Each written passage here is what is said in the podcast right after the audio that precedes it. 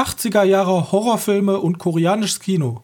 Außerdem wird diese Folge auch etwas politisch und damit darf ich euch begrüßen zur 58. Ausgabe des Medienkneipen-Podcastes.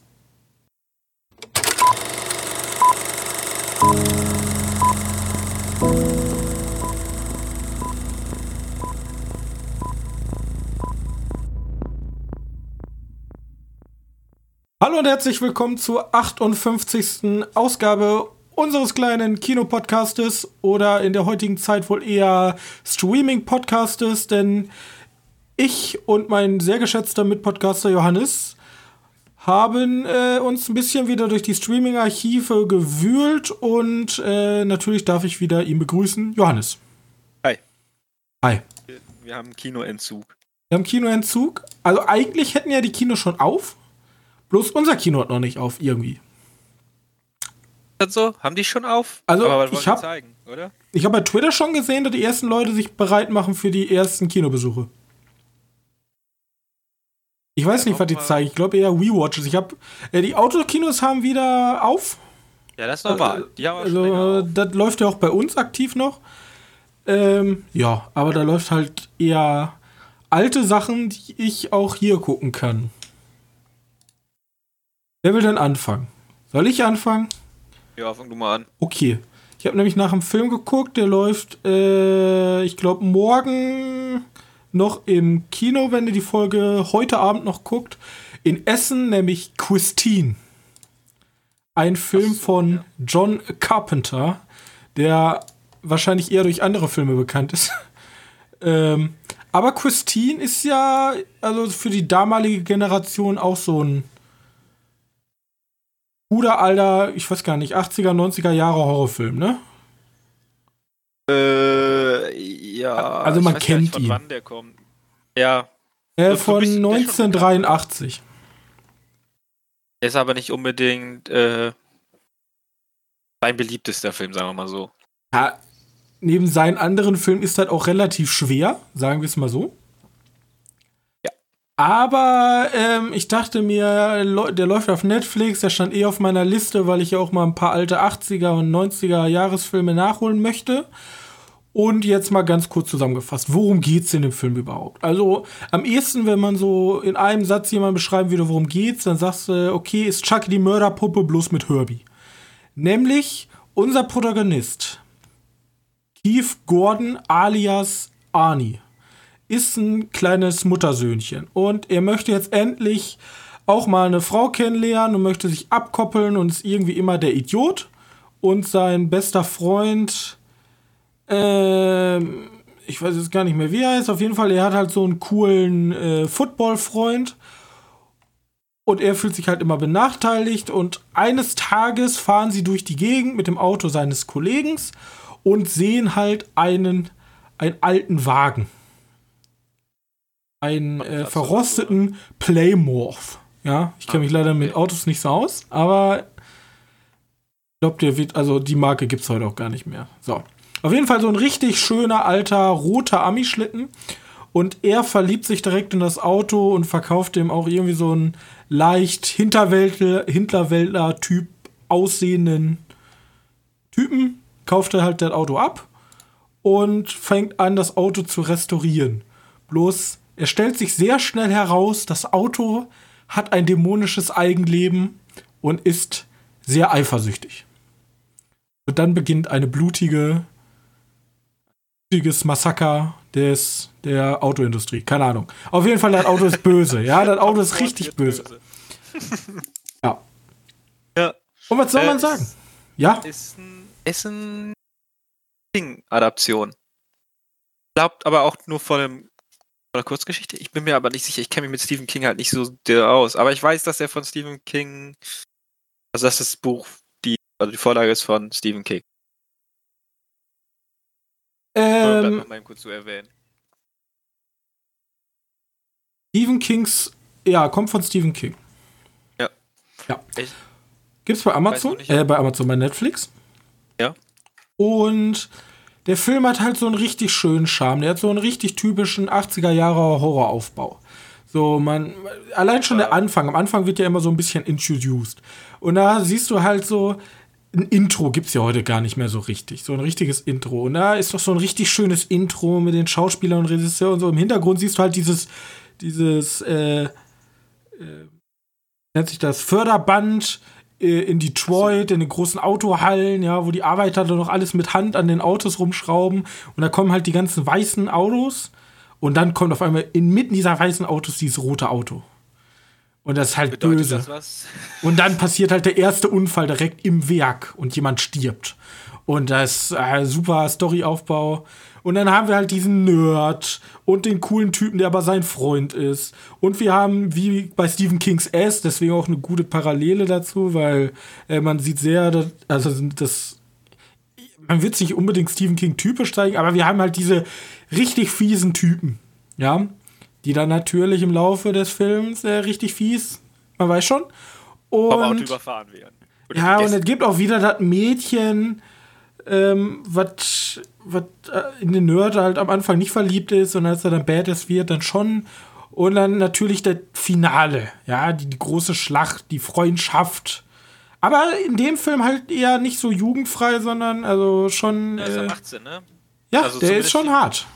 Also für nicht ganz 80er Jahre genau, Verhältnisse. Ich verstehe nicht ganz genau, warum das hier steht. Bei Amazon wird der mir empfohlen, als äh, wird der ab 16 geschienen, äh, 16 betitelt. Hat auch hier schöne FSK, den grünen FSK 16 Stempel. Aber hier steht, dass er ab 18 ist. Man weiß es nicht. Wahrscheinlich Also bei Google 18. ist er auch FSK 16. Ich könnte mir vorstellen, dass die Urfassung ab 18 war und mittlerweile schon wieder runtergestuft wurde. Gehe ich auch stark von aus. Ähm, aber da sind ein paar, da sind halt einfach ein paar sympathische Kills, sagen wir es mal so. Machen die denn Spaß? Weil es gibt so ein paar Filme, wo ich wo so ein Kill Ja, halt- dabei sind, die einfach überhaupt keinen Spaß mehr haben. Es ist halt auch vor allem dieses CGI dabei, was so irgendwie witzig ist, weil dieses Auto geht halt immer wieder kaputt und weil es ja ein Eigenleben hat, vervollständigt sich es immer. Und dann sieht man so richtig so, wie sie ein bisschen mit CGI, ein bisschen mit sozusagen Rückspulen, also erst Auto demolieren und dann einfach die Szene zurückspulen, wie sie dann. Das ist schon eigentlich ganz sympathisch. Und vor allem, ja, wie gesagt, die, die Kills sind alle autotypisch, ne? Zerquetscht, er drückt, obwohl es gibt auch er würgt, also das Auto kann auch Leute erwürgen. Äh, da ist alles mit dabei. Ja, Hat ist echt super. mit CGI gelöst, da Effekte? Weil ich kann mir gut vorstellen, dass die das mit so Einige. Modellen machen oder. Ja, ja, einige davon. Aber, Den Film auch noch mal gucken. Das ist also der Film ist echt, der macht echt. Laune. Das ist so ein richtig schöner Nebenbeifilm. Den kann man, das ist so ein schöner 80er Jahre Horrorfilm. Da freue ich mich, Warte, dass ich warte. mir den noch angeguckt habe. Gibt's, gibt's in den Film die Szene, wo, wo einer so in einem engeren Bereich steht Mhm. und der will ihn unbedingt, ein Auto will ihn unbedingt überfahren Mhm. oder irgendwas machen und der, der drängt sich dann so dazwischen, der. Auto macht alles kaputt. Okay, dann kommt die Szene da aus dem Film, weil die fand ich irgendwie immer schon so, ha, hier kommst du nicht hin. Oh nein! Der war super. Ja, die ganze Hinleitung auch dahin. Ja, das ist, äh, muss ich auch noch mal gucken, den Film. Den gibt's auch auf Sky Ticket. Ach, den gibt's auch auf Sky Ticket, okay. Ja, du brauchst ja das Filmticket dafür. Ja, genau. Ähm, vor allem äh, diese Umwandlung von ähm, Arnie Cunningham, dem Schauspieler von Casey Gordon, die Hauptrolle, der halt am Anfang halt dieser typische brillentragende Nerd ist, der immer verarscht wird von allen. Und am Ende ist halt dieser coole 80er Jahre Bad Boy, so schwarze Lederjacke, zurückgegelte. Haare, coole Brille. Tigerbrille, ja, ich kann es Ja. mir richtig vorstellen. Also das ist schon, das ist Richtig. alles, und halt alles richtige Klischee-Autos. Also Aber- Autos, ey, alles Klischee-Leute. Hat der Film noch Spaß gemacht. Ja, also er war wirklich eine Empfehlung. Und wie gesagt, ich wusste gar nicht, dass er von John Carpenter ist. Ich hatte ihn einfach auf der Liste. Ich wusste auch nicht, dass er von Carpenter ist. Ich habe das halt, als, als das Intro losging und dann auf einmal John Carpenter und ich so, gut. Äh, okay. Aber äh, wirklich Empfehlung von mir. Carpenter hat dazu auch die Christine. Musik gemacht. Ja. Ach ja. Da kommt auch noch Autokinos vor, als die noch in waren und profitabel, ja. Der Film im Autokino. Ja, deswegen, deswegen ja, hallo. In Essen am 9. Äh, Juni könnt ihr noch gucken, glaube ich. Da ist eine Rewatch. Ja, klar. Ja. Äh, okay. Äh, hast du sonst noch was gesehen? Oder möchtest du erstmal zurückhalten? Äh, ich kann auch noch Ja, eben ich, weiß, sagen, ich weiß was ja noch, was du noch gesehen hast. Ja, ich habe aber noch was gesehen. Ja, das, das hast du auch gesehen, wenn wir schon über Sky sprechen. Ich bin jetzt fertig geworden mit True Detective der ersten Staffel, weil ich hatte nie Sky und deswegen konnte ich die nie komplett gucken. Du hast auch keinen Blu-ray-Player. Ich hätte dir die äh, ja. als Blu-ray geben können. Ich bin rein digital, ich besitze kaum, ich besitze VHS und DVD und das auch halt nicht mehr viel. Ähm, aber eine Hammer-Serie. Also wirklich so unter meinen Top 3. Ja, Top 3 das ist so mit Serien overall. Weil die ist wirklich, wirklich toll. Also die, die erste Staffel, ich habe die zweite nicht auf, auf äh, Blu-ray, weil davon höre ich nicht unbedingt den, das gleiche Feedback wie von der ersten Staffel, aber die ist toll. Basiert ja auch auf der Königin Gelb. Ja, in Richtung Lovecraft. Ja, ich weiß, es jetzt Howard. Ähm, aber geht halt in die Richtung dieses Königin Gelb-Geschichte. Das ist Cosmic Horror. Ja. Aber der, diese, diese, diese. der- Aber halt nicht Krimi- penetrant. Ja, genau. Der benutzt halt auch nur ziemlich vage und hat eigentlich nur die paar Ideen. ist mehr so eine Anspielung. So so eine Anspielung, ja. Ja. Und vor allem, ich habe selten eine Serie gesehen, die erstens mit ihren Schauplätzen und halt ihren Assets so eine unfassbare Atmosphäre erzeugt von diesem Sumpfgebiet. Ich weiß gar nicht, wo es jetzt liegt, in welchem Bundesstaat. Aber die Menschen, die, die Optik, die Farbgestaltung, die Szenen, das ist wie aus einem Guss. Auch, auch die zeitlichen Unterschiede, es geht ja irgendwie von 1980 bis 2010 so in der Spanne.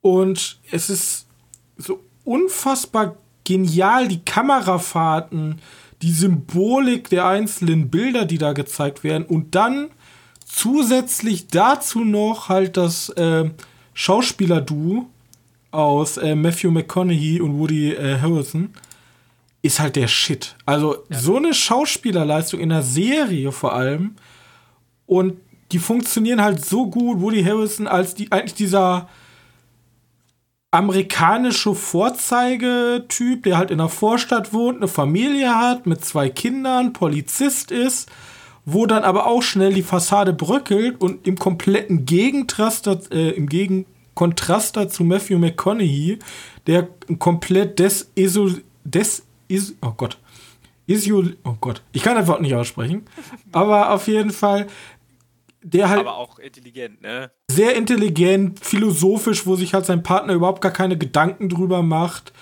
Ähm, sehr ein Rationalist, der sehr wenig von Glauben und der derweilen hält, was halt in diesem Fall sehr wichtig ist. Kurz Zusammenfassung: Es passiert halt ein bestialischer Mord und man glaubt halt, es ist ähm, eine Art, also es, es, es geht um äh, okkulte Götzenbilder und ähm, es wird halt eine Leiche gefunden, die eine Art Geweihkrone, äh, Geweihkrone trägt.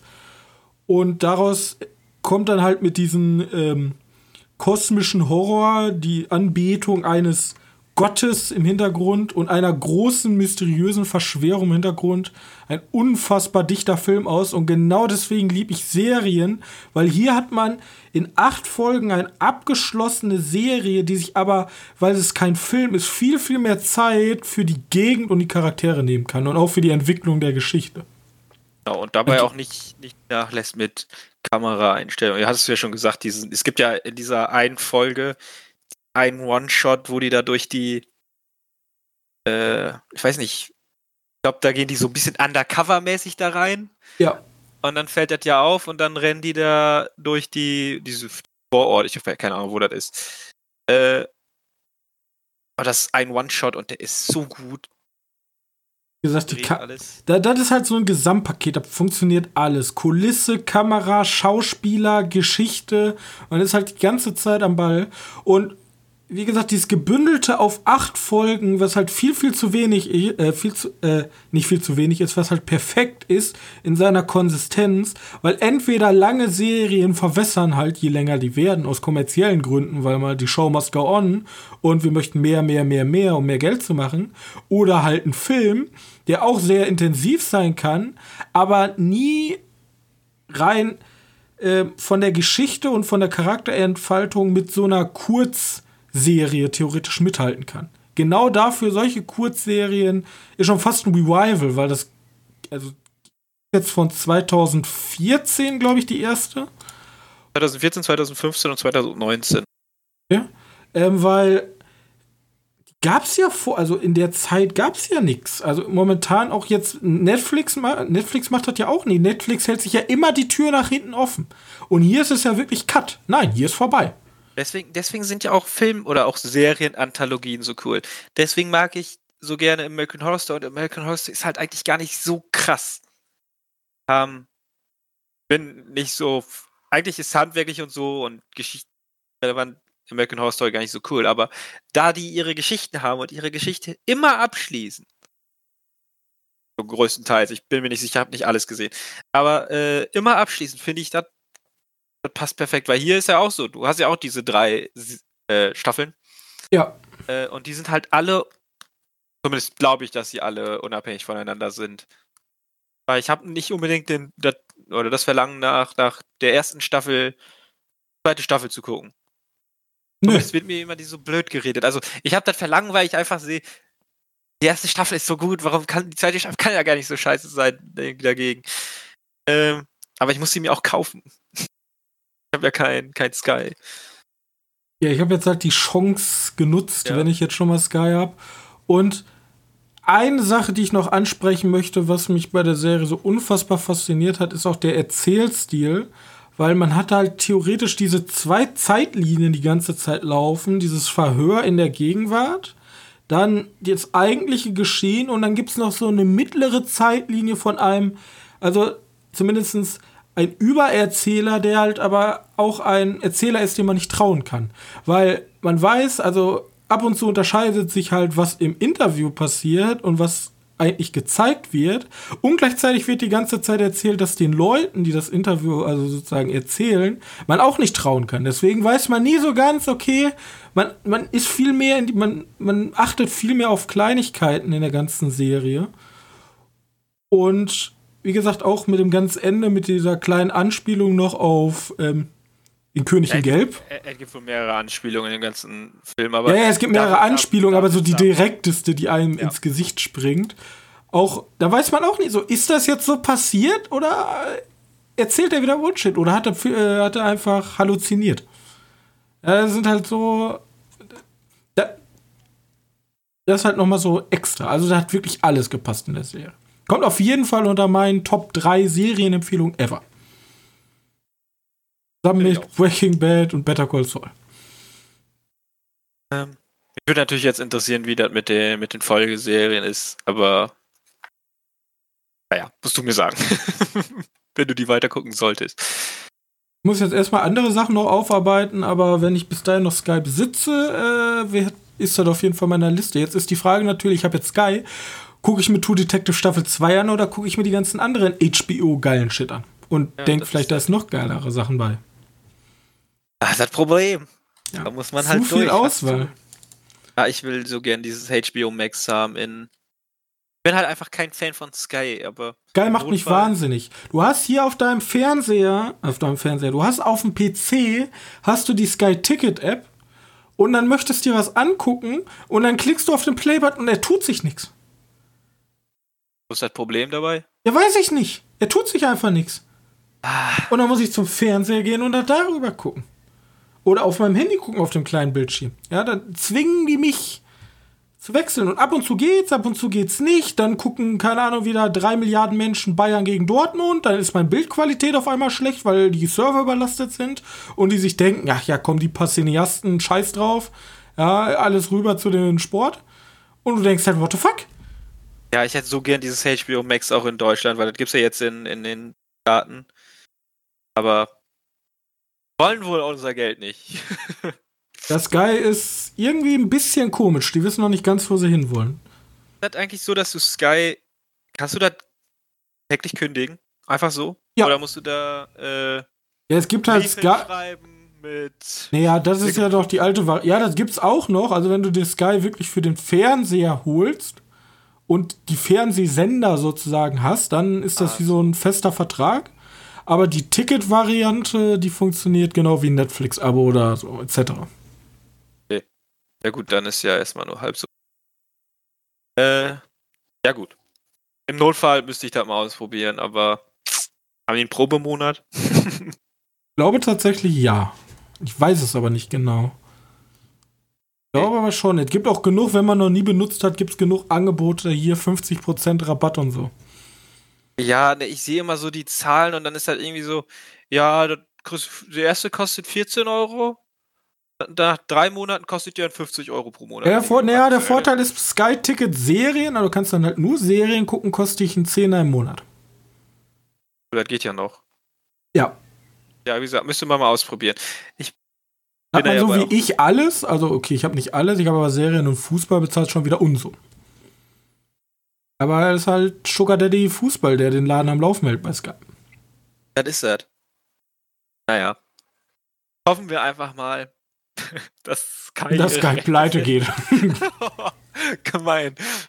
Ja. Sorry an alle Sky-Fans, aber irgendwie. Ich glaube, es gibt keine Sky-Fans. Ich glaube, es gibt nicht. Das ist so typisch dieses, ich habe eine Lizenz und ihr müsst zu mir kommen. ja, aber so funktioniert das ja. Aber wir haben ja jetzt gesehen, Amazon hat ja jetzt auch Fußball. Die haben sich Haben ja schon die Freitags- und Montagsspiele geholt und geben das kosten. Also Ja, wirklich, wirklich. Du kannst als Prime, das wusste ich auch nicht, ich dachte, die hätten so einen extra Channel dafür, den du auch nochmal monatlich bezahlst. Aber die sind hingegangen und da kannst du umsonst, also in Anführungszeichen, wenn du Amazon Prime-Kunde bist, kannst du die Montags- und die Freitagsspiele da einfach gucken. Live. die kann man wirklich gucken. Das ist nicht, äh, wie heißt es? Ist nicht Sonderkosten, nee. Nee, Ich habe immer gedacht, das wäre einfach nur, wie, wie heißt es, äh, kommentiert. Also, du siehst es nicht, sondern du hörst es nur. Nee, nee, richtig, du kannst die vollen Fußballspiele gucken. Na gut, ich bin ja sowieso nicht so der Fußballfan, aber gut zu wissen für. Und ich glaube, also ich sag mal so, äh, Amazon hat die finanzielle Power einfach zu sagen, ja okay, dann bieten wir halt so lange mit, bis wir die Lizenz haben. Die kann ja eh keiner Oh ausstechen. ja. Und es gibt halt Sportanbieter wie The Zone, die halt nur für Sport gehen. Und da funktioniert das halt auch. Aber Sky ist irgendwie defizitär. Äh, defiz oh Gott, wieso suche ich mir die schweren Wörter aus? Heute, ich komme gerade von der Arbeit, ey. Ich hab, kann nicht wirklich gerade denken. Auf jeden Fall, ähm, die kriegen halt irgendwie alle besser hin. Vor allem auch technisch. Also bei The Ja. Zone hatte ich noch nie das Problem, wenn ich mal Champions League geguckt habe und Champions League ist der Shit. Ja, da guckt ganz Europa, guckt Fußball. Läuft flüssig, Full HD. Hier gucke ich, keine Ahnung, Paderborn gegen Buxtehude Nord. Äh, 480p, mehr gibt nicht. Und denkst dir, what? Egal. Kannst die Pixel zählen. Ja. Yay. Ja. Weiß ich nicht gerade, okay, blauer Pixel spielt gegen roter Pixel. Wo ist der Ball? Das ist der grüne Pixel. Mm, der Rasen ist grün. Ja. Gut. So, haben wir auch noch über Fußball gesprochen. Äh, Johannes, was hast du denn geguckt? Ich habe geguckt, The Lovebirds. Oder ich glaube, die heißt im, im äh, Deutschland anders. Ich glaube, die Teufelstauben oder so ein Scheiß. Müssen wir mal, müssen wir mal nachgucken. Die Turteltauben Turteltaum. Okay, ergibt ja mehr Sinn. Aber, äh, von Michael Showalter. Lovebirds und ich übersetze mit Teufelstauben. Ich bin ja auch genial. Ja. Die Turteltaum ergibt ja mehr Sinn. Die Teufelstauben, natürlich. Ah ja, aber da geht's halt einfach darum, dass ähm, ein sich trennendes Ehepaar in einen Mord verwickelt wird. Bescheuert, weil ich habe eigentlich nur den Film nur geguckt für diese eine Szene. Und zwar der Mörder steigt zu denen ins Auto äh, und sagt halt, ich bin Polizist, ich verfolge den Typen. Und dann wird halt, das ein Typ ist Fahrrad, ne? Und der Fahrradfahrer wird halt umgefahren, liegt auf dem Boden und dann siehst du halt die Szene von, also du hast dann so, eine, so ein Close-Up auf Gesicht von äh, Kumail Nanjami oder so. Ich weiß nicht genau, wie er ausgesprochen wird, den kennst du wohl. Hast du schon ein paar Mal gesehen. Al Nanjani, ja. Ja, irgendwie so. Alias Äh, Libran. Ja, genau. Libran? Du hast, du hast so ein, du hast auf jeden Fall da von denen, hast du so eine, halt so, ein- so ein, so ein Close-Up. Und dann siehst du einfach nur, wie er halt vorfährt, oder äh, in dem Fall zurückfährt, und dann hast du dieses, kennst ja aus Filmen, wenn jemand jemand überfährt, hast du dieses Kruff. Mhm. Äh, und dann er komplett verstörtes Gesicht hat, dann passiert das noch dreimal. Ich denke so, ja, das ist eine böse Szene, aber die ist irgendwie witzig gefilmt. Und dann dann entspinnt sich daraus halt so, oh, wir können nicht zur Polizei, die verdächtigen uns, weil es ja auch unser Auto war, ne? Und ja, er gibt ja auch, Polizei ist momentan ein heikles Thema in, in Daten. Ähm, und irgendwie konnte ich da so in, in kennst du halt vielleicht auch so, so manchmal auch Krimi-Komödien, äh, warum gehen die nicht einfach zur Polizei? Ist jetzt ein bisschen nachvollziehbarer geworden. Mhm. Äh, auch wenn das hier nachher ein bisschen netter aufgelöst wird, also ein bisschen freundlicher gegenüber der Polizei aufgelöst wird. Aber ja, man, die ist sehr gezwungen, die Prämisse. Also in Deutschland würde das niemals klappen. Würde ich so behaupten. Gilt aber auch in den USA. Spielt auch in den Staaten, ja. Ähm, dann versuchen die halt den Mord selbst zu lösen. Oder den, den, die Hintergründe davon selbst zu lösen und kommen halt in einer bescheuerten Situation äh, bis zur nächsten Situation in ihre bröckelnde Ehe oder ihre bröckelnde Beziehung kriegt dadurch neue, neue Schübe. Ist halt komplett. Also so ein bisschen wie The Game. Äh, wie The Game. Äh, ja, wie, wie, wie hieß die Komödie? ja, dieses Game Night, Game du? Night, genau. So ja, aber Game Night ist halt richtig gut. Ne? Und Ja, ich habe ja nicht gesagt, dass er so, witzig ist, aber so von der Grundprämisse so, Pärchen hat schon irgendwie Beziehungsprobleme und dann kommt irgendwie Mord oder ein Kriminalfall und die ja, ihre genau. Beziehung kriegt einen neuen Höhepunkt während der Ermittlung. Genau. Meinst du, vielleicht wäre jetzt so ein bisschen. Ich habe Stuber nicht gesehen, ne? Da macht er ja auch mit. Und das Auto ist nicht unbedingt die zentrale. Ja, ist ja egal. Äh, ist, ist, ist ein okayer Film, aber nichts Besonderes. Der ist jetzt letzte Woche Freitag Bei Netflix. zu, zu Netflix dazugekommen, genau, und ist halt einfach nur so ein, ja, wir bringen euch über die blöde Zeit momentan weg. Also diese Corona-Zeit. Also kann man machen, muss man aber nicht. Ja, sollte man auch nicht machen, da gibt es bessere Komödien für. Okay, so also eine- so ein 0815 Klischee, Netflix, irgendwas. Ja, ich würde es ich würd's ein bisschen. Aber es ist ein eingekaufter, oder? Ich ist wahrscheinlich eingekauft, ja. Äh, Paramount, glaube ich. Ähm, also ich verstehe, warum man den nicht ins Kino bringen möchte, weil das ist etwa so wie dieser Bodyguard-Film mit dem Kind. Der nochmal. Äh, Spion von nebenan. Ja, äh, äh, äh, warte, warte, Spion, der, der Spion von nebenan. Mit Genau. Batista. So in, diesen, in diese Qualität würde ich den halten. Ja, der hat jetzt 16 Millionen Budget gekostet. Äh, der Spion von nebenan. Nee, die Turteltauben. Pudeldaum. Lovebirds. Äh, ja, kann gut sein. Weiß nicht. Haben wir sowas Äh. als Low Budget oder ist das Medium Budget? 16 Millionen? Weiß nicht. Auf jeden Fall hatte er Budget. also, Der hatte ich Geld. weiß- ich, will jetzt nicht behaupten, dass ich da irgendwelche Szenen habe, wo ich mir denke, ja, der hätte ein bisschen mehr Geld, da hätte den Film besser getan. Das gab es bei denen nicht. Der setzt sein Geld schon gut ein. Also ist das Drehbuch das eigentliche Problem. Er ist halt nicht witzig genug. Ja, die Gags sind nicht gut. Weißt du, du hast so ein, so ein paar, was dich die ganze Zeit. Ah, Also die Gags sind nicht gut. Also immer wenn ich ab und zu mal mit meinen Eltern Filme gucke, dann denke ich mir so, okay, worüber lacht ihr? Ja, also genau. Humor ist ja eine Geschmackssache, eine sehr, sehr starke Ja, Geschmackssache. Ja, ich, ich, ist, auch nicht. Ich, vielleicht werden Sonst einige. wären da- Till Schweiger-Filme ja nicht so beliebt. Das stimmt. Vielleicht werden einige da richtig tolle Szenen bei finden. Ich fand die alle nur so, hm, okay. ja, nicht mal, hm, vielleicht nur, hm. Eine Frau mit Einhornkostüm. Ähm, Ja. Gut. Kannst dir ja vorstellen. gut, okay. Man, Ja. manche, manche Entscheidungen sind halt nicht wirklich nachvollziehbar, was mich ein bisschen da wieder raushaut, aber wie gesagt. Ähm, The Lovebirds, ja, gibt's, ist aktuell der aktuellste Film. Okay, hast du, hast du noch was gesehen, was wir nicht beide gesehen haben? Ja, ich habe gestern, gestern ganz viel Langeweile gehabt. Wirklich, ich war aber gefesselt von der Doku Deutschlands Städte auf ZDF Neo. Das ist äh, eine dreiteilige Serie, äh, dreiteilige Doku ähm, über die Städte in Deutschland, wie die entstanden sind und was da besonders war. Und dann hat man halt, ist man halt so ein paar Städte durchgegangen. Äh, ich weiß nicht, ob die jetzt äh, für der für, für ZDF produziert ist. Aber ich fand die gar nicht so schlecht. War ganz nett anzusehen. Weißt du, das war immer so eine, so eine. Ja, du kennst, du kennst doch die ZDF-Dokus, wo die immer so ein bisschen mit, ja, so, so, so ein Look, so könnte das damals gewesen sein, haben die so ein paar Laiendarsteller, die dann so, Mhm. So Ja. eine Szene nachspielen. So, oh, wir können uns, wir können uns nichts leisten hier.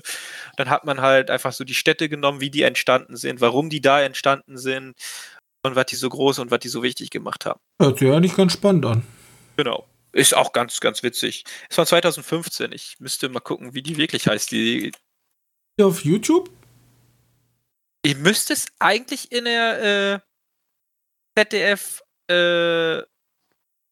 Mediathek. Mediathek. Müsste man mal nachgucken. Ich habe sie jetzt im ZDF Neo geguckt. Und zwar gestern Sonntag.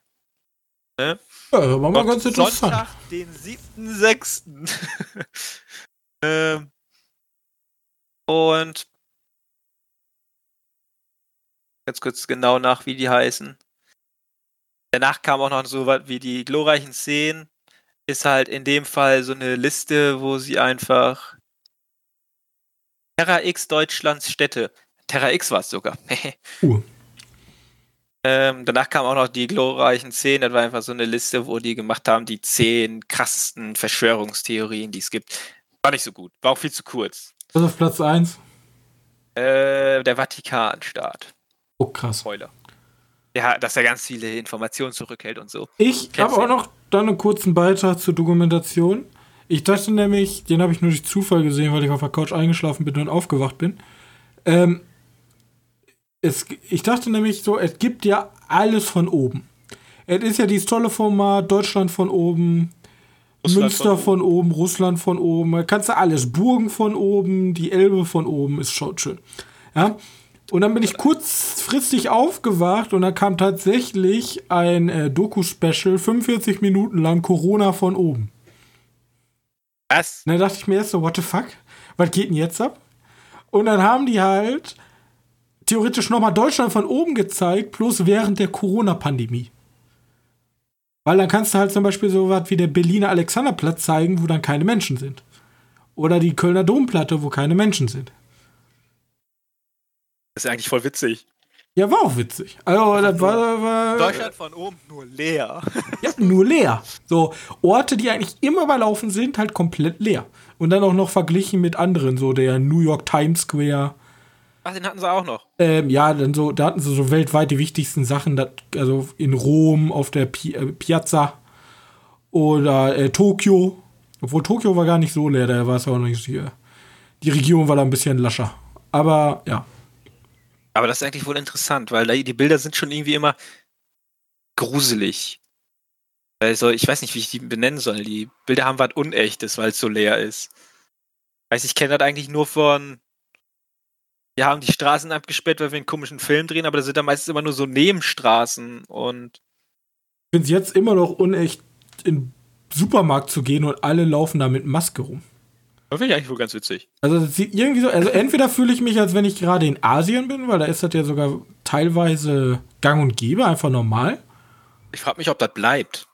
Ich glaube nicht. Da sind, also, ich denke mir immer so, äh, wenn ich in andere Länder gucke, ja, da sterben Menschen an Hunger, da werden schwarze Menschen äh, erstickt, da sind Erdbeben, äh, da, da, da ist Krieg und in Deutschland weinen die Leute rum, dass sie nicht genug Luft kriegen unter einer Maske.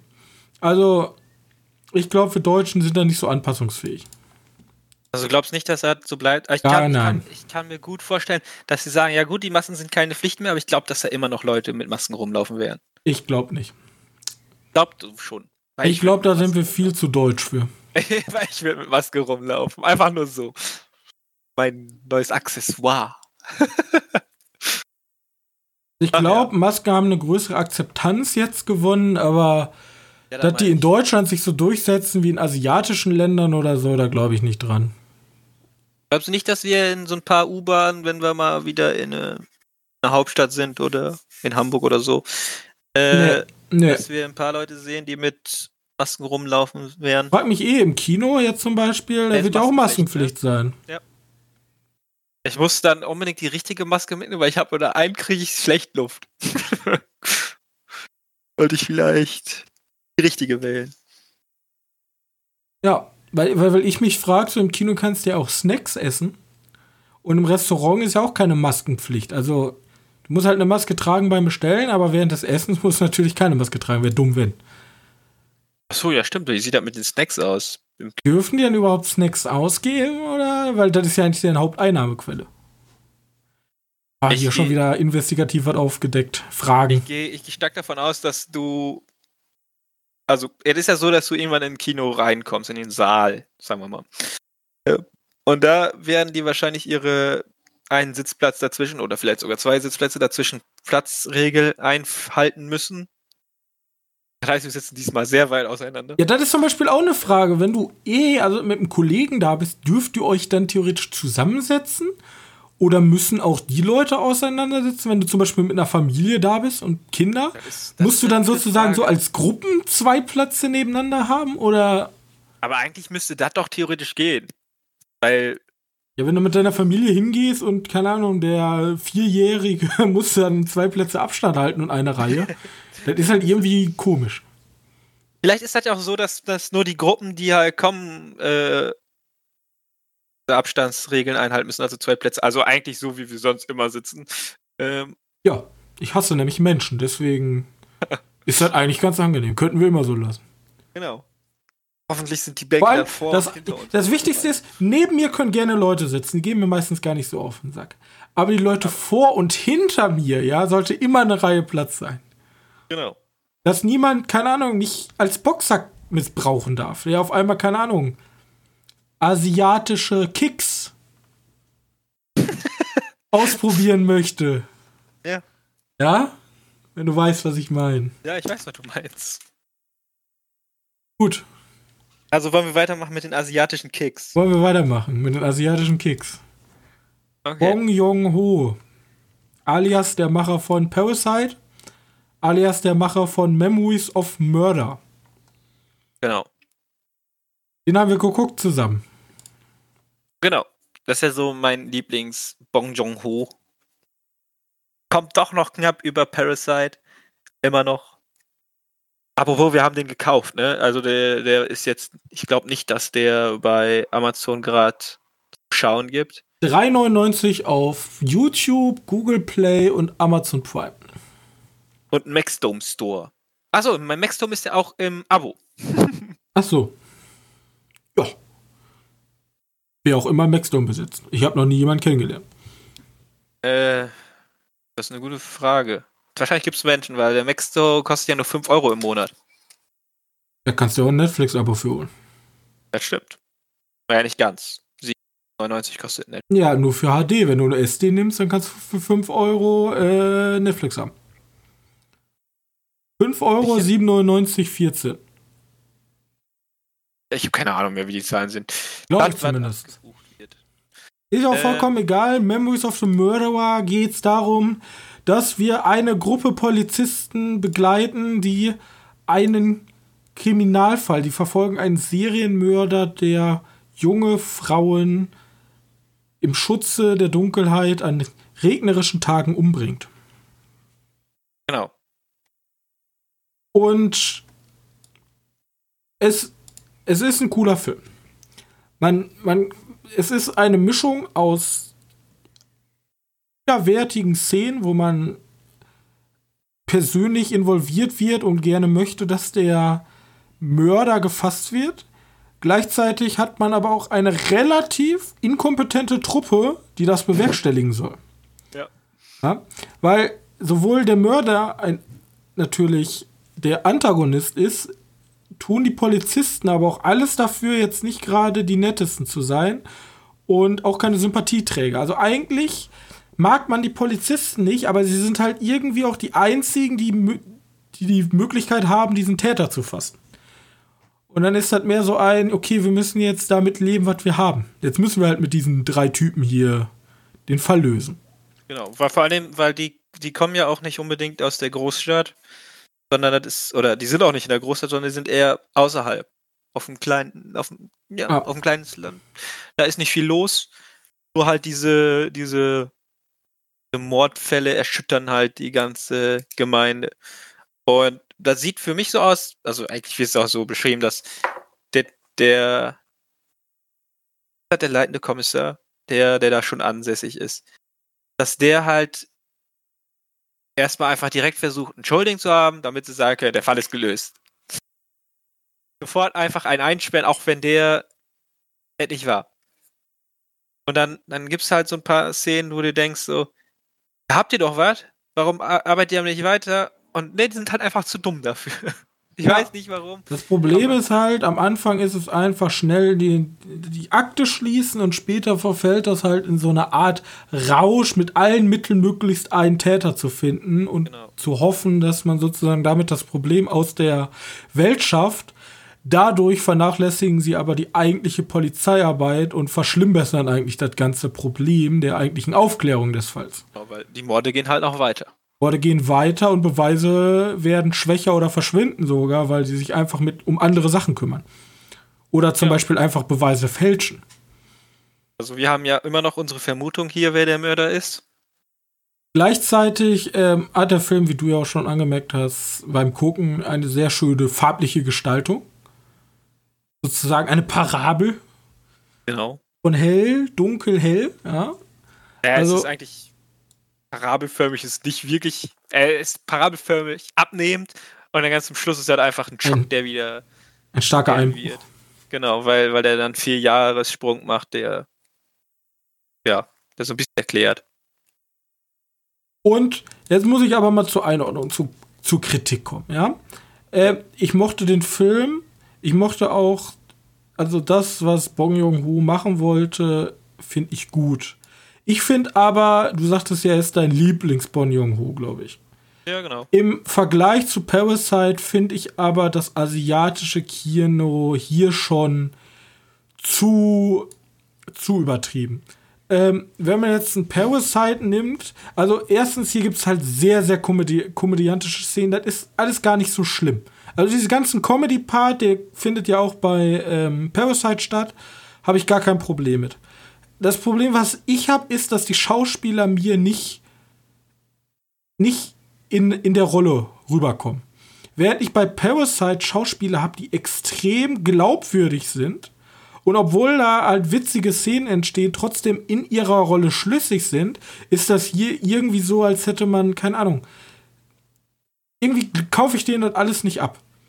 Irgendwie springen die halt immer, die sind in einer komplett anderen Rolle, wenn die witzige Sachen machen. Und das ist bei Parasite, finde ich, überhaupt nicht so. Bei Parasite, da ist halt dieser, dieser, ähm, dieser klaffende Unterschied zwischen arm und reich und die Personen reagieren auch so. Bloß hier haben wir irgendwie drei Hauptprotagonisten, die gleichzeitig Polizisten sind, die komplett konfus ab und zu handeln, auch konfus zu ihrem vorigen Motiv, wir wollen unbedingt einen Mörder finden. Und er, ist, er ist nur zwei, die, die. Er ist nur zwei, aber auch, finden auch komplett ja losgekoppelt von ihrem Schauspiel in einigen Szenen sind und ich weiß nicht. Also einige Slapstick-Momente kommen halt auf wegen schlechten Schauspiel und nicht gerade wegen der jetzigen, wegen dem Drehbuch, was den, also was die ähm, Szene sozusagen beschreibt. Oh, ich weiß nicht, ob ich das schlechtes Schauspiel nenne. Ich möchte, der, der eine ist sehr schlicht, ne? Der, wir nennen ihn mal Kickman, keine Ahnung. Äh, der hat halt der ist eigentlich nur wie so ein, wie so ein Handlanger von den, eingesessenen Kommissar, der weiß gar nicht, wie der hieß. Namen kann ich mir alle nicht merken. Und dann kommt ja noch der, der etwas jüngere Kommissar aus, aus Seoul. Seoul oder keine Ahnung, ich weiß nicht, wie man es ausspricht, weil ihr habt euch die ganze Zeit lustig gemacht, ich habe den Sinn dahinter nicht verstanden. Ähm, Und der eine ist halt so, ja, ich, ich habe noch meine Regeln, ich möchte, ich bin, also der, der aus Seoul kommt, ich möchte den Fall halt so lösen, wie ich das beigebracht bekommen habe, ich mache das alles komfort. Und die anderen beiden sind halt so, ja, der eine ist eigentlich nur der, der Schoßhund von den anderen. Und der möchte halt einfach den Fall so schnell wie möglich ja, gelöst haben. Und dafür muss er nicht unbedingt den richtigen Täter finden, sondern nur ein möglicher Täter. Ja, ich, ich weiß wohl, aber irgendwie in einigen Szenen oder in einigen Momenten kaufe ich den halt einfach nicht ab. Also dann kaufe ich den, also die bauen ja, die bauen ja einen Charakter auf und bauen auch eine Rolle auf und in einigen Momenten, finde ich, sind die komplett davon entkoppelt und dann glaube ich denen nicht ab, dass die gerade die Rolle spielen, dass die den Kommissar spielen, den Detective. Ach so, meinst du das? Ja, weiß nicht, ich finde, ich finde. Ich weiß nicht, ob das schlechtes Schauspiel ist und gewollt so ist, bloß ich finde, das ist ein Stilbruch, der dem Film halt nicht gut tut. Das hast du bei Parasite halt nicht. Da kaufe ich dem die ganze Zeit ab, dass das halt der, die eine ist halt die krasse Betrügerin, der Vater, okay, das ist eigentlich eine Betrüger, also die Betrügerfamilie ist halt die Betrügerfamilie. Und hier ja. kaufe ich den aber ab und zu nicht ab, dass das der Detective ist. Auch wenn er dumme Sachen macht, ja, das kann er auch in seiner Rolle machen, aber ab und zu glaube ich ihm das einfach nicht. Aber das ist, glaube ich, auch dieses Overacting des Koreanischen, was hier so über die Stränge getrieben wird, dass ab und zu einfach da so eine Dissonanz entsteht, wo ich dann sage, nee, das kaufe ich euch hier gerade nicht ab. Und damit meine ich nicht die witzigen Szenen. Ich meine ab und zu ja. einfach ich weiß, ich weiß, wie du meinst. Äh, ich finde, ich find, bei dem, nur der Kickman ist da wahrscheinlich der schwierigste Charakter. Der wird ja auch relativ schnell fallen gelassen. Oder relativ schnell, das ist auch nicht wahr, sondern der wird aber irgendwann fallen gelassen einfach. Weil er halt ist, wie er ist. Also die, die wachsen, die wachsen ja alle mit diesen, mit diesen Mord, Mordfällen. Mhm. Weißt du, der eine, der eine, der nicht vernünftig gearbeitet hat, arbeitet auf einmal vernünftiger. Äh, der, der Oscil, der kommt aus seiner Scheinwelt raus und wird halt gerissen, rausgerissen und in einer Welt, die halt super unfair ist. Und der eine Typ, der, der kann sich halt nicht anpassen und verkackt somit sein ganzes. Und das stimmt, das ist, hat nichts mit dem Schauspiel zu tun, sondern eher mit dem Writing. Aber demnach ist das Writing halt einfach viel perfekter als das Schauspiel von irgendwelchen koreanischen Typen. Ja. Vor allem die Sache ist, da ich halt auch nur einen von denen kenne. Und wie gesagt, an sich, die Geschichte hat einen äh, super Spannungsbogen, die Kamera ist on point, die Gestaltung und vor allem auch das Worldbuilding hier jetzt noch unter der Militärdiktatur damals in Südkorea 1986. Ähm, super interessant, mal in so eine Welt einzutauchen, wenn der Polizist dann auf einmal sagt, ja, wir haben keinen DNA-Test. Und hier Leute in der modernen Welt sagen, wie, what the fuck, wie, ihr habt keinen DNA-Test. Ähm, in die Vereinigten Staaten schicken. Ja. Also da sind schöne Motive drin. Also insgesamt ist das ein guter Film. Bloß ich finde, also meine persönliche Meinung ist dazu, er kommt halt nicht an Parasite dran. Aber trotzdem ein sehr, sehr zu empfehlender Film. Also wenn ihr zufällig ja, ja, wir, wir vergleichen gerade Parasite mit anderen Filmen. Also das ist Hardcore, ne? Das ist Film. Ja, ich, ich kenne auch genug Leute, die Parasite schrecklich finden, aber ich finde Parasite ja, aber, war. Aber. Nee, komm die Leute haben gesagt, er ist Blödsinn, weil er in Chinesisch ist. Come on! Äh, ich habe auch hier große Kritiker gehört, die Parasite nicht mögen. Echt? Ja. Ah, vielleicht hat er einfach wieder die Gegenwelle. Weißt du, es gibt ja immer so, wenn, wenn ein Film oder eine Serie gut ankommt, feiern die erst alle ab und dann irgendwann kommt die Gegenwelle, die sagt, äh, ich hab gar nicht so gut wie. Äh, ich fand halt mit Parasite hat Bong Joon-ho irgendwie die Aus, den ausländischen Film, und ich meine jetzt mit ausländischen Film nicht englisch oder amerikanisch, halt salonfähig gemacht. Ja, hoffentlich. Also gut, ich fand, der war schon viel länger davor salonfähig. Aber ja, aber er hat sich halt mit Oja jetzt nicht gerade einen Gefallen getan bei den Kritikern. Ja. Also nicht stimmt. nur, weil er für Netflix, äh, nicht nur, weil er für Netflix exklusiv ist, sondern auch generell, weil das jetzt nicht gerade ein Film ist, den Leute so geil finden. Genau wie Snowpiercer ist ja auch ein Film, der sehr. Ja, da bin ich auch nicht so der größte Fan. Kann man entweder für oder gegen sein, so. Da gibt es halt nicht so viel. Ja, aber ich verstehe noch nicht genau, warum man jetzt. Also ich verstehe nicht genau, was man so blöd an. an Außerdem Snowpiercer hat er nur verfilmt. Was ich zum Beispiel nicht wusste, ist, dass Snowpiercer auf einem französischen Comic basiert. Witzig, ne?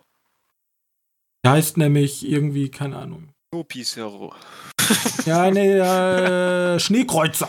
Le Transparency von Jacques Lob.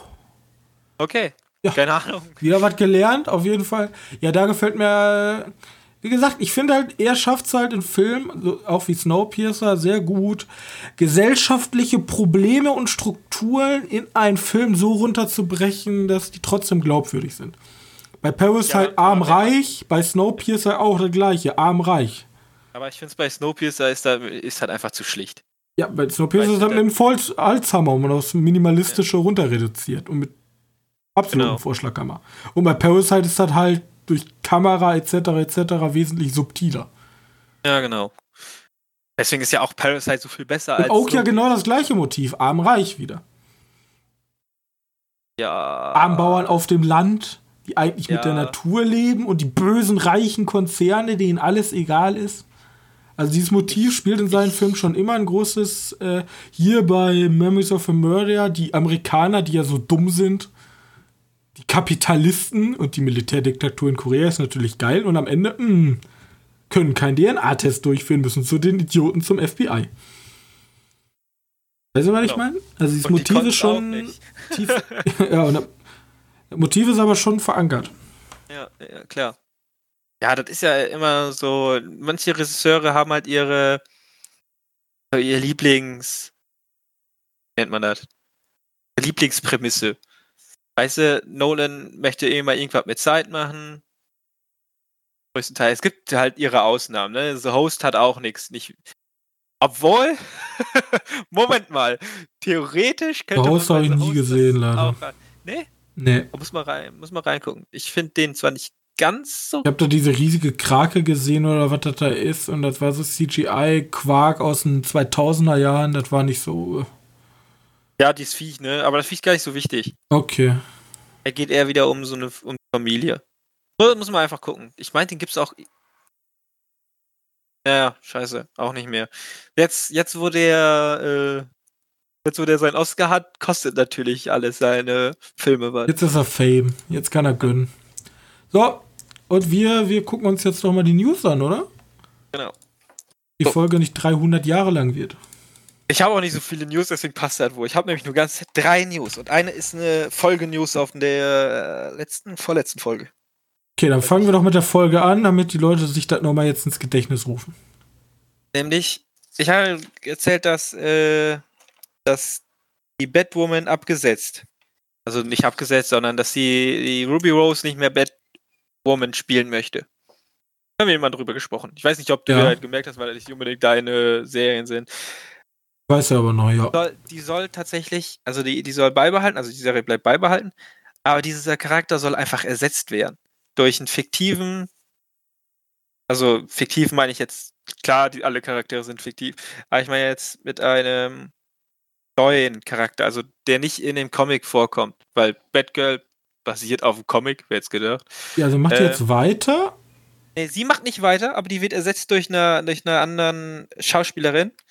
Und der aber auch einen neuen Charakter spielt und demnach wird auch der neue, wird halt auch ein neuer Charakter. Der wird halt offen, homosexuell, äh, ein bisschen rebelliger, sowas halt. Alles, was man so kennt. Egal, müsste man sich mal nachgucken, was man das für einen Charakter hat. Ich weiß nicht, wer den ersetzen soll, äh, wer, wer sie ersetzen soll. Ähm, aber wir hoffen einfach mal, dass die, die Fans nicht wieder wütend werden und vorwerfen, dass der Charakter ja nicht gespielt werden kann, weil die Schauspielerin eh. nicht homosexuell ist. Weil das haben sie Ruby Rose auch vorgeworfen, obwohl sie homosexuell ist. Werden sie so oder so, ah, ja. das immer. Vielleicht sollte man sich auch gar nicht mehr auf diesen Punkt überhaupt äh, konzentrieren. Vielleicht sind genau die Leute, die das sagen, irgendwelche Rechten, die einfach nicht haben möchten, dass so ja, ein Film produziert wird. Es gibt sowohl auf der rechten als auch im linken Spektrum, wenn es um Gleichberechtigung geht, auch Extremisten, die, ja, wo ich mir denke, so, also das ist halt zu viel. Überkippt. Ja, ich ich habe immer noch gerne das Beispiel mit, mit äh, weißt du, mit, mit Johansson, die eine Transvestitin spielen wollte. Dann haben die aber alle gemeckert. Und dann hat sie gesagt, ja gut, ihr wollt das so, dann mache ich, mach ich den nicht. Dann mache ich auch nicht mit dem Film mit. Und dann hat sie halt ihr Studio mitgenommen und so wurde der Film nie produziert. Was ist ja auch nicht wirklich das Ziel der Sache, ne? Deswegen. Äh, und ich verstehe halt nicht, warum Schauspieler nicht Schauspielern können. Ja, also, dürfen die nicht. Also ein Schauspieler, also, also ein guter Schauspieler kann, also Vor allem, worüber reden wir eigentlich? Also, es wird so getan, als wenn Homosexualität so eine Abnormalität ist, die man nicht schauspielern kann ja, ähm, und nur Homosexuelle machen können. So, Homosexuelle sind doch normale Menschen. Ob du jetzt dann Homosexuellen oder keinen Homosexuellen hast, ist doch genau das Gleiche. Eben. Naja, das verstehe ich halt nicht genau. Es ist ja sogar so krass, dass hier diese, ich weiß jetzt nicht mehr, welche Schauspielerin war, war, aber die halt diesen komischen, dicken Typen da gespielt hat, in diesem Suit. Achso, meinst du bei Suspiria? Ja, genau. Ja, das war Tilda Swinton. Ja, die kann auch einen Mann spielen. Oder hey. irgendwann wird auch ein Mann eine Frau spielen einfach. Weil ja, vielleicht. auch schon. Ja, also. Äh, weil, ja, sind halt jetzt nicht, aber ich meine jetzt halt, weil das einfach Schauspieler sind und die sich in eine Rolle versetzen können. Wieso können ein Mann sich nicht in eine Frau versetzen, eine Frau nicht in einen Mann? Und als die tut, also ich finde das viel gefährlicher, dass man dann so tut, als wenn Homosexualität so was ganz Besonderes ist. Ist ja nichts Besonderes. Darum kämpfen doch die ganzen Leute, dass es halt nichts Besonderes ist. Ja, eben.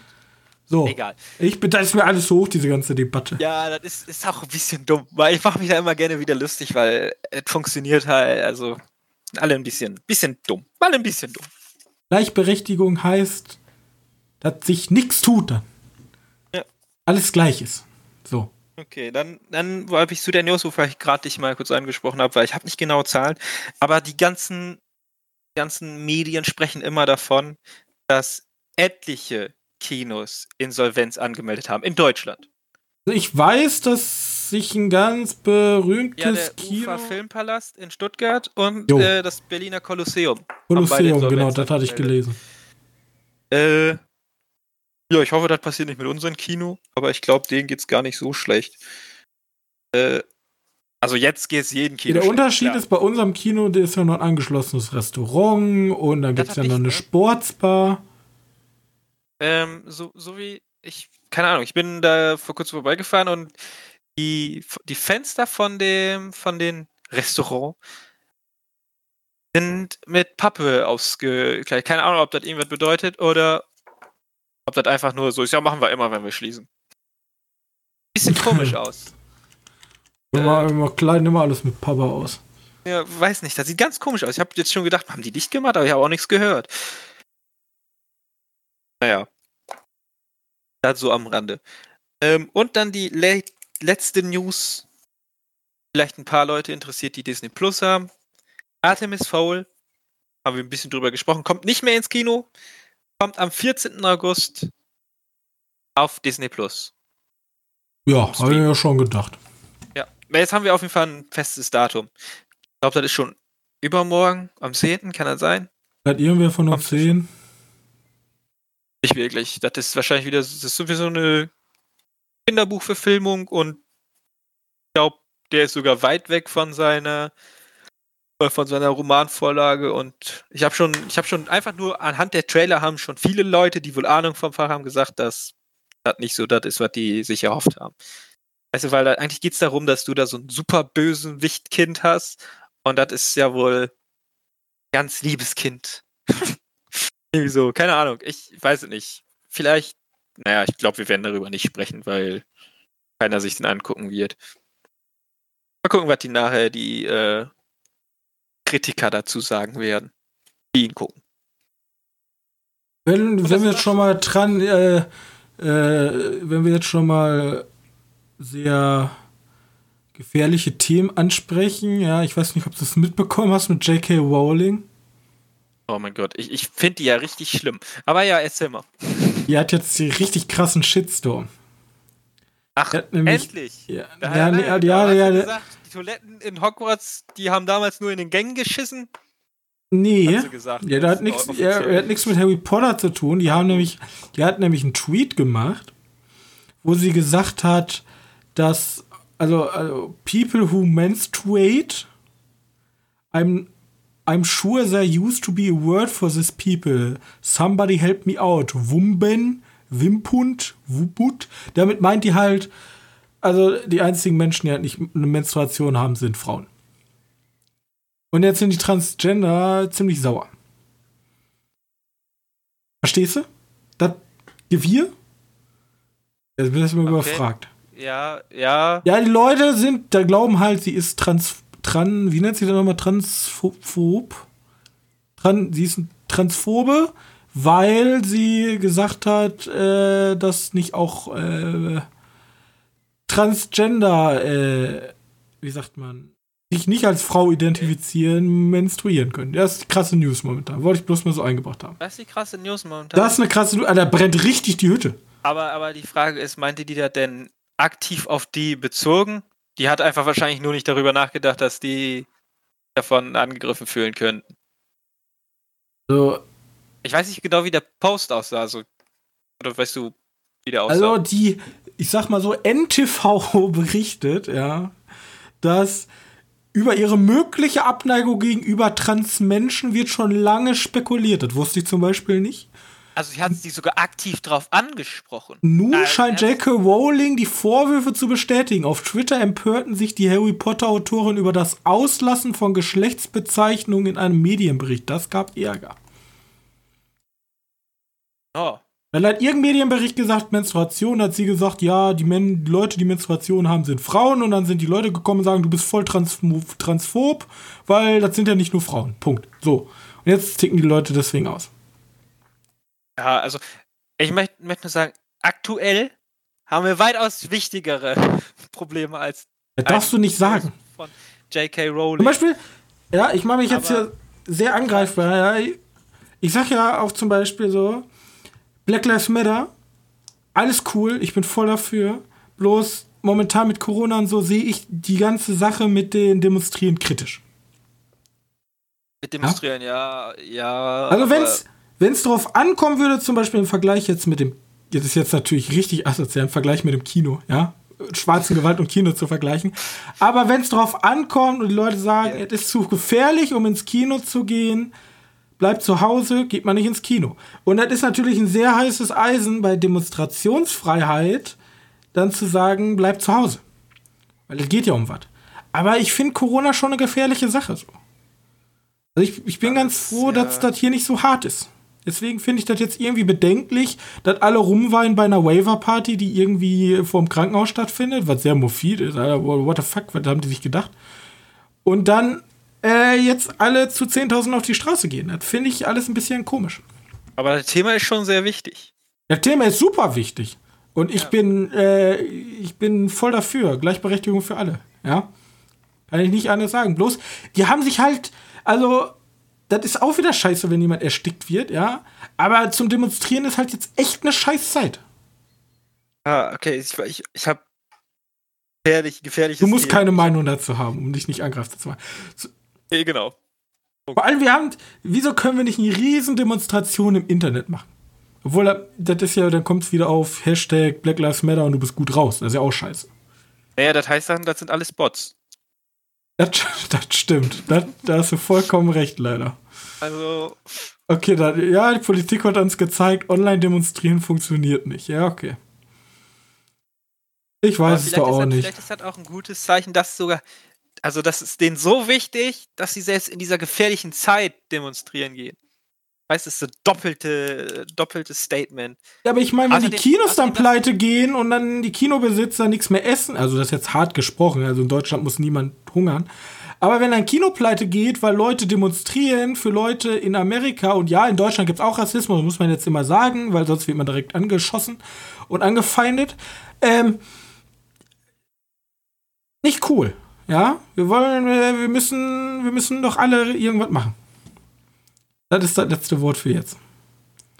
Wenn für uns so nicht- wollen, ich möchte mich nicht angreifbarer machen, als ich schon mich angreifbar gemacht habe, weil ich, Das ist schon gefährlich. Man kann heute nichts mehr sagen, ohne dass Leute äh, die das Wund, äh, Wort im im Munde verdrehen. das mache ich schon von alleine. Das Ähm, sieht man ja bei mir. Ich finde ja noch nicht mal die Wörter. Deswegen kann man mir auch nichts verdrehen. So, also es wäre voll fies, wenn ihr uns angreifen würdet, weil wir können uns nicht richtig verteidigen. ist halt echt so.